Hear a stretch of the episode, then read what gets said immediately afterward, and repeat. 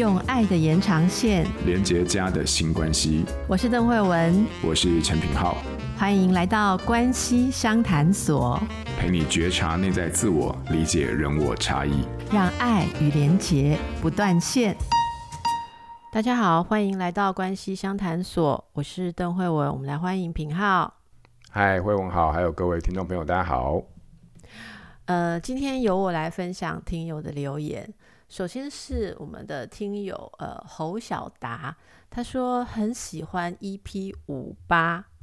品浩心理师从人性观点分享面对情绪风暴。有很多不同的尝试方式，尤其是这个双幅沟通哦。当心理师解释的时候，让我联想到许多现场国中学生的样貌。也很喜欢惠文医师分享的童年敏感沟通经验，提醒自己在面对关系时能够减少，好，不要马上给自己或给他人评价。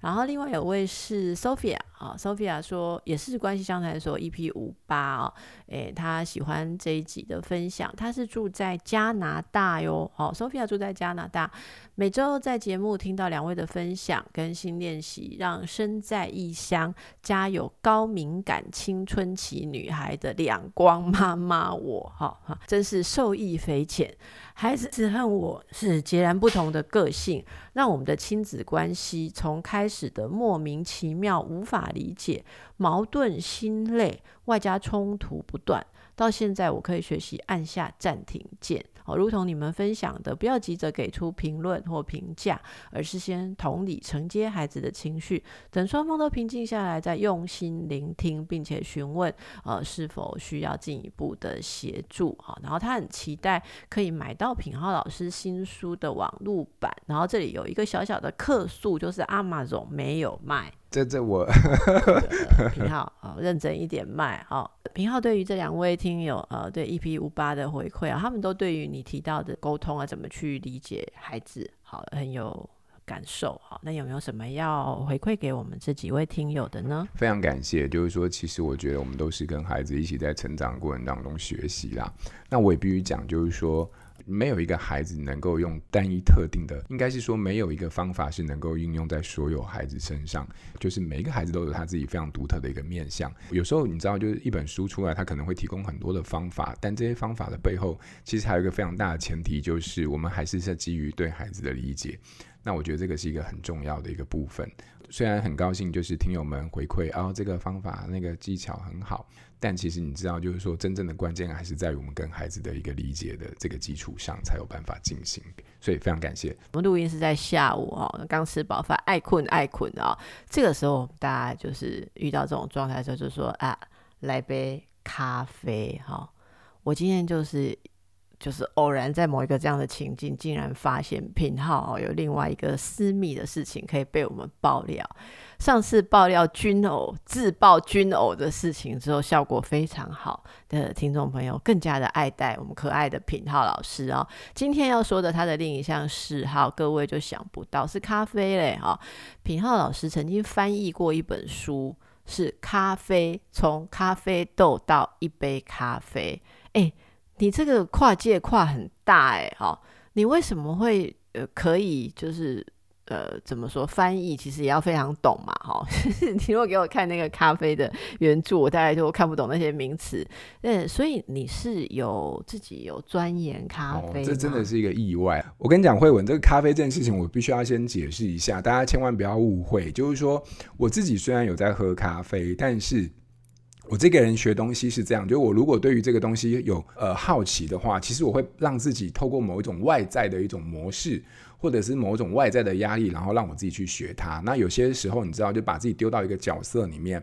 那你要去处理它的时候，你自然就学会它了。所以我其实对咖啡不熟，但我那时候有一阵子我在喝咖啡的时候，我觉得这东西太有趣了。所以我想要多了解一点，那了解它最好的方法，当然不是透过阅读啊，而是透过翻译啊，因为你必须要把它翻译的过程当中，你必须要去理解它的词汇、文字，然后还有它的内容的时候，其实你基本上就会蛮容易把这个资料也资讯也收集进去。对，所以其实我是站在一个单纯爱好者的一个角度啦。但其实我觉得喝咖啡这件事情啊，与其跟大家分享喝咖啡，我觉得如果说一定要有说什么跟跟咖啡有关的姿势，我觉得太多了，博大精深。但如果你问起我，我跟你说，我教你一个哈，就跟人家在聊咖啡的时候，让你瞬间从一个咖啡什么都不懂的咖啡盲，然后到一个好像对咖啡若有略知略知的文青，好不好？就是你以后对咖啡不懂，但是你只要看到人家在喝咖啡哈。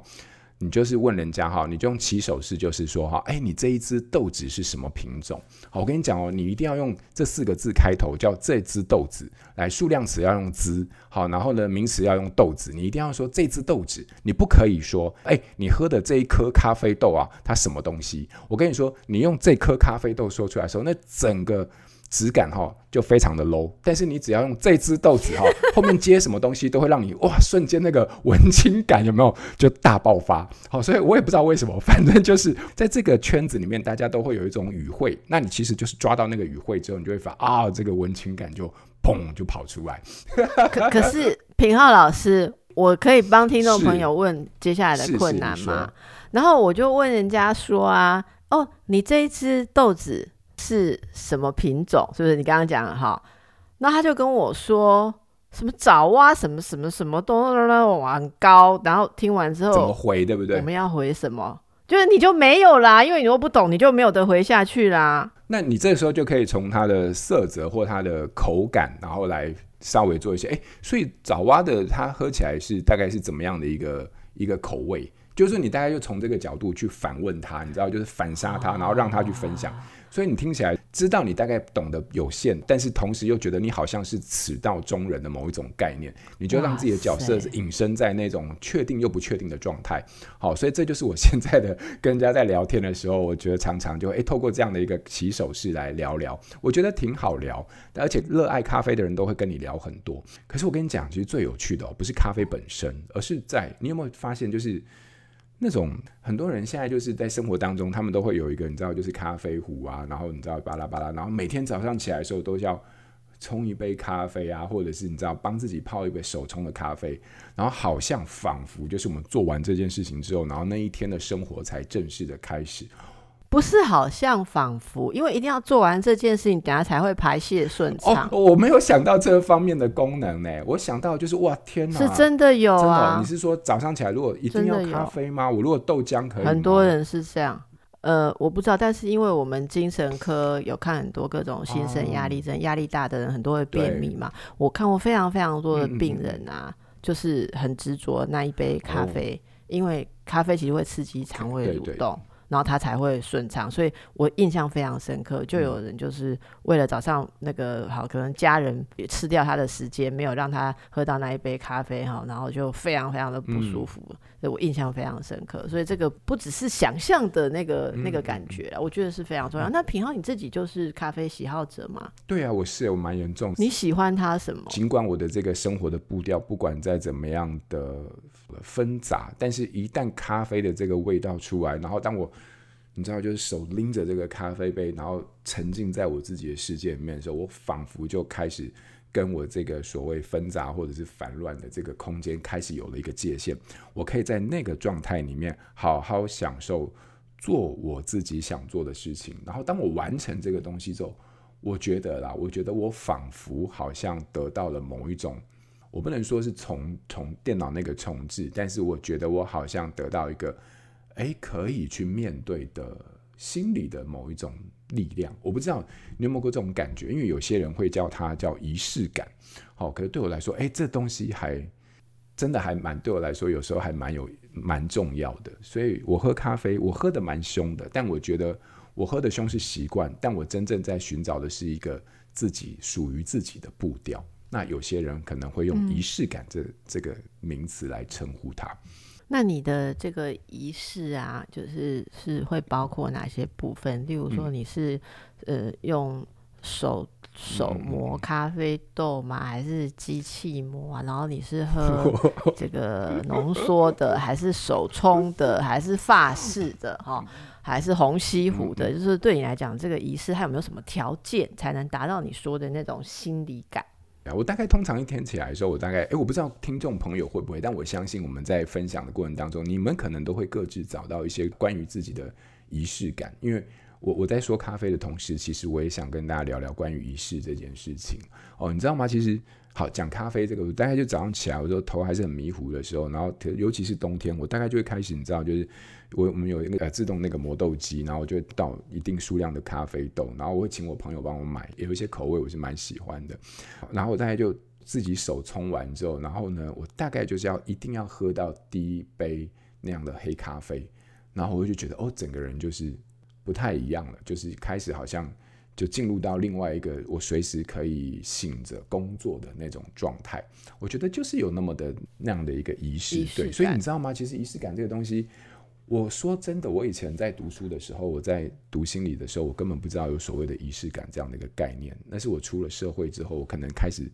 接触到某一些生活习惯，或者是听到某些人讲，我才知道哦，原来我们这个行为叫做仪式感。我不知道慧文你对仪式感的看法如何？因为我从小就是我的家人都非常注重仪式。哦，真的吗？我们家的仪式。各种各式的仪式感太多了，oh, OK，非常非常多，所以从小我们就 活在一种，呃，我不会讲，就是每个人的生活都很一样嘛，我们也是过得很素朴的生活，可是因为呃母亲啊长辈啊都是他们都是很浪漫的呃的感性的人，嗯，所以我们在生活当中真的处处都有这种各式各样的仪式感，嗯，所以你会觉得。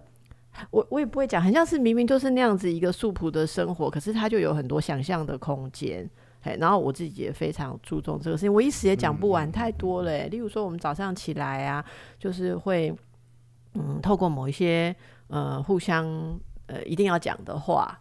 好，然后或者我们要吃我们要吃饭的。呃，要开动了，然后吃饱了，要说谢谢招待，好，就是因为我外婆是讲日文的，oh, okay, okay. 所以我很小都还没有学过日文的时候，就知道就是那个吃完饭啊啊要说什么啊，然后出门的时候啊要说什么，回来的时候要说什么，这些东西都它其实不是那句话本身没有什么意义，嗯、就是一种仪式。呃，要考试那一天，我母亲一定要亲自载我去学校，而且下车的时候，母亲一定要说考一百分哦。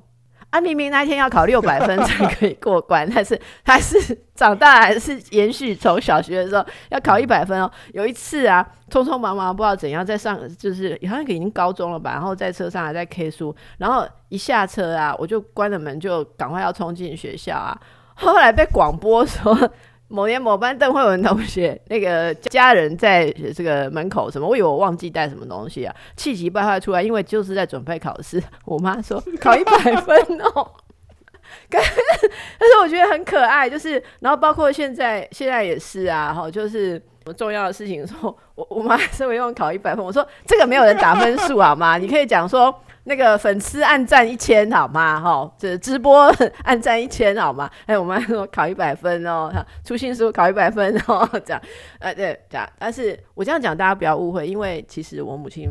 不太在意我们的功课啦，所以她说的考一百分是是我想听的一个，好像 good luck 这样子的话。然后还有啊，我们家生日啊，什么什么啊，一定要怎么样，一定要怎么样。例如说过节生日，一定要有很澎湃的花。所以你可以想象我结婚之后那种觉得从天堂叫掉到地狱的状况吗？哎，但我大概可以理解，就是说你本来是从一个充满着各式各样仪式感的一个生活，但是到了一个你突然发现，就是哎没有了，或缺乏了，或者是哎大量的，就是那个比例或者是差异很大的时候，那种原本你习惯的一种模式，突然它不见了。我我可不可以这样问？就是说，当你觉得有这样的落差的时候，你觉得最大的失落会是什么？我觉得最大的失落，第一个就是说，这仪式感有时候是大家共创一种气氛，嗯嗯嗯、然后是一种情谊的交流，所以我必须要去寻找其他的方法来感受那个情谊。哦，可是我们本来家人之间的表达是，你很容易在这些地方。嗯呃，可预期的、很有安全感的感受到彼此的存在，彼此的支撑、嗯、支持。好，那但是后来当然就是另外一种方式，有另外一种方式的感受。那品皓，你你说你到后来、嗯、呃理解到仪式感，可可可不可以跟我们说说看，心理学上怎么看仪式感？可以啊，我自己其实都没有意识到自己有这样的一个活在某一种仪式感的习惯当中。那直到有人说：“哎，你不知道吗？生活就是需要有一些仪式感。”然后我后来还真的去查了一下仪式感这个东西。然后你知道心理学家就是把仪式感定义叫什么吗？他说啊，所谓的仪式感就是，如果你要一个严谨的定义，就是我们有一组啊，就是设定好的象征性的动作序列，然后通常就是以形式和重复呢。这个动作序列作为特征，但它其实缺乏直接有效的目的，所以你知道它就是有三个要素。第一个就是它是连续发生的一个行为组成。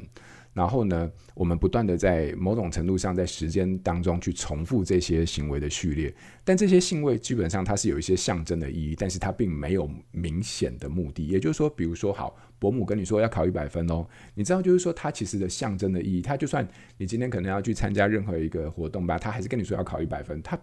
等一下，品皓不行，你给我多加一个要 feel 很不一样。考一百分哦。我妈不是说要考一百分，你这样我就觉得我的仪式不对。对，你看，你看这样，这就是一个例子。仪式感就是要重复，要一样，你而且要一致，对不对？你看，我刚刚马上就体验到一致不能差。考一百分哦，这样就好。是考一百分，不是要考，因为要有一个起始句，对不对？他就感觉上你被命令。我不知道，但就是不一样。考一百分哦，你会发现，哎，这个用在任何场合，它其实已经失去它实际上的。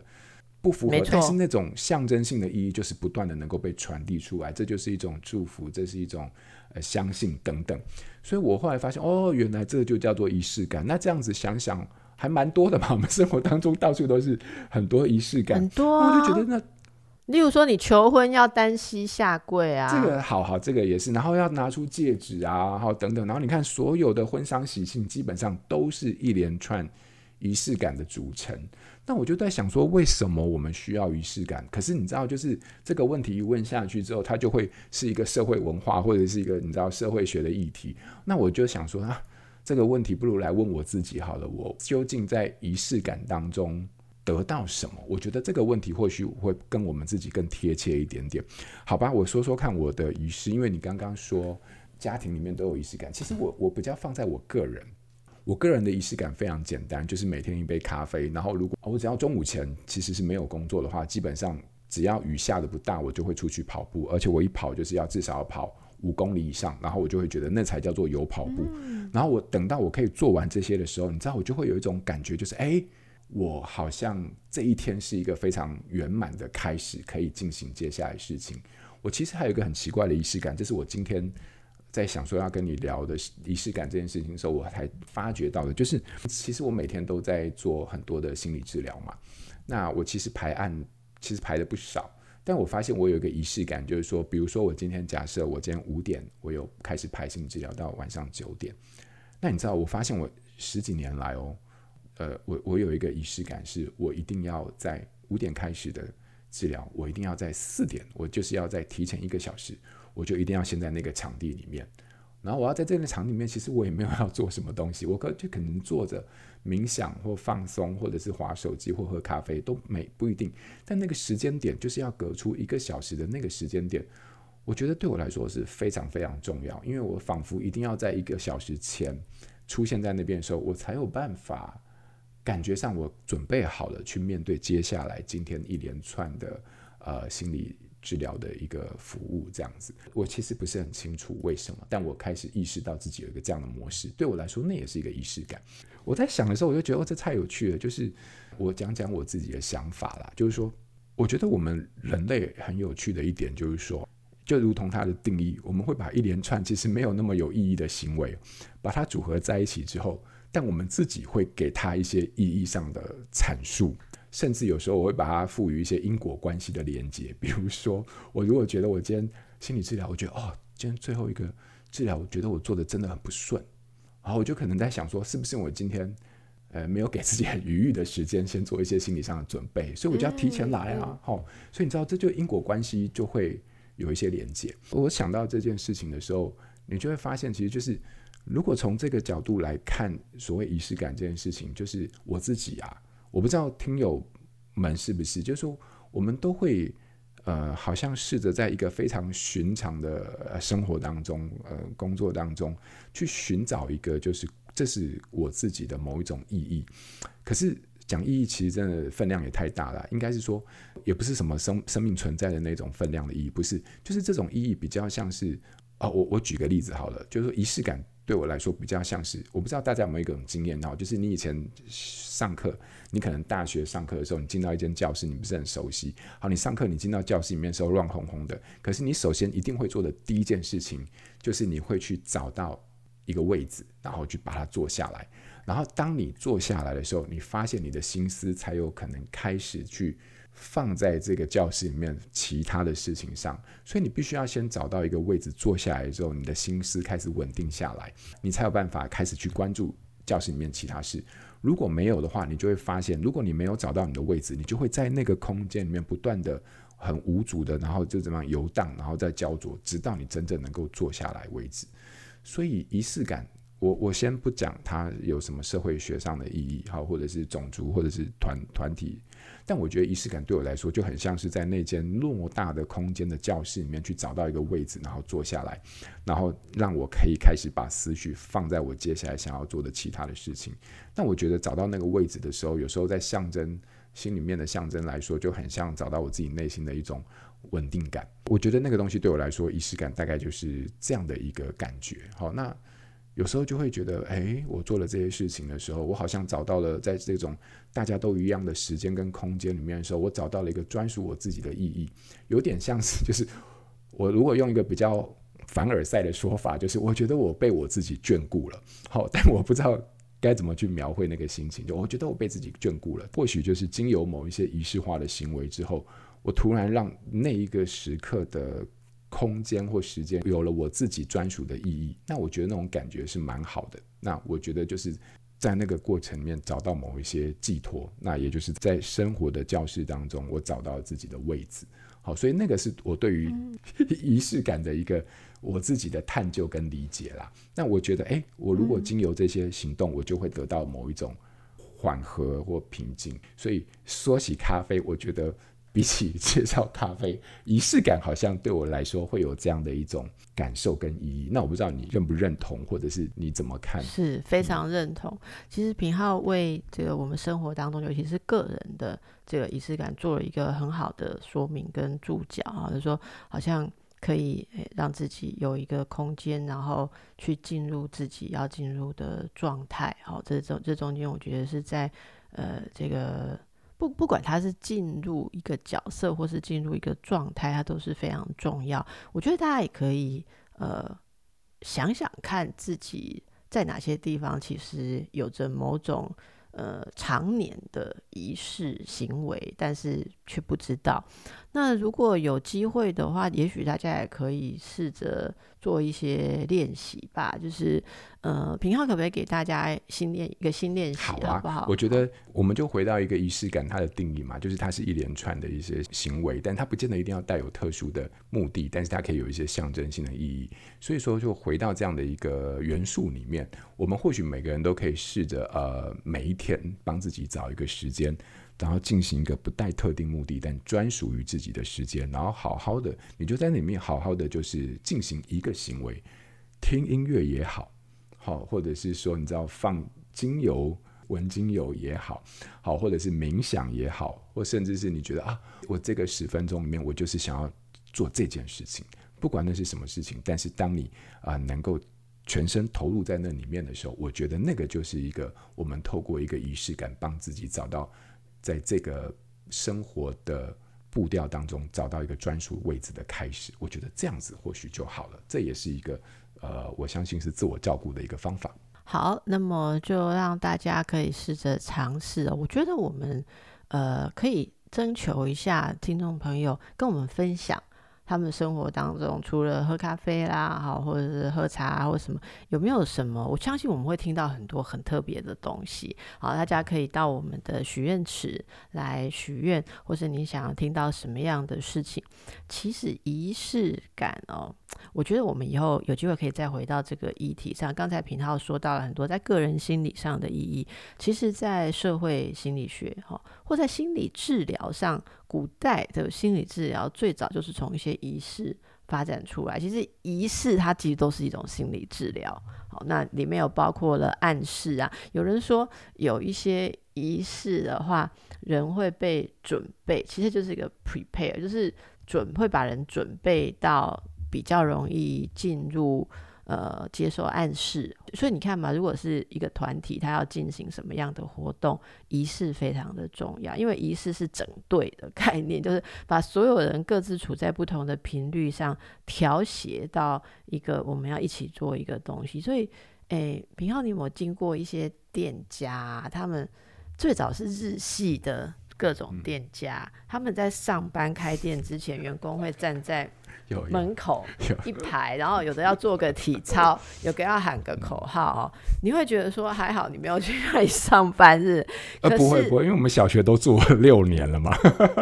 哦，可是他站在店门口嘛，哈。那那我我是觉得说，我曾经问过。在那样子的企业服务的人，他说他刚开始学的时候，他每天都想辞职，因为他觉得说很蠢，就他站在那边。可是他后来乐此不疲，哎，你知道，你如果进入日式火锅店啊，明明那里面店员没有一个会讲日文，对不对？可是你一进去的时候，他们都要用日文欢迎你啊，然后进来一个就要喊一次。我就在那里吃火锅，觉得说哦，好吵，就是又讲的不是很标准，然后每一个人进来，他们都要喊一次，好。那这个就是有营造一种说，我觉得那个感觉很有趣。那个那个感觉并不是说欢迎你，而是说我们有认真在把它弄得像日式火锅店。好，我我每次都觉得那句话都可以翻译成我们有认真哦，我们有认真，所以你就会觉得吃的比较幸福。有有有哦，你这样讲太精辟，对吗？对对对对。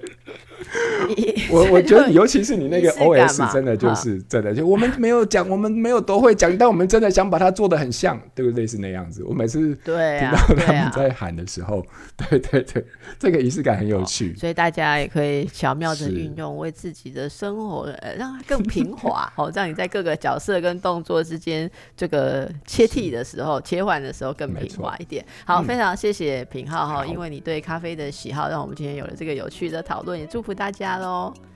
好，祝福大家。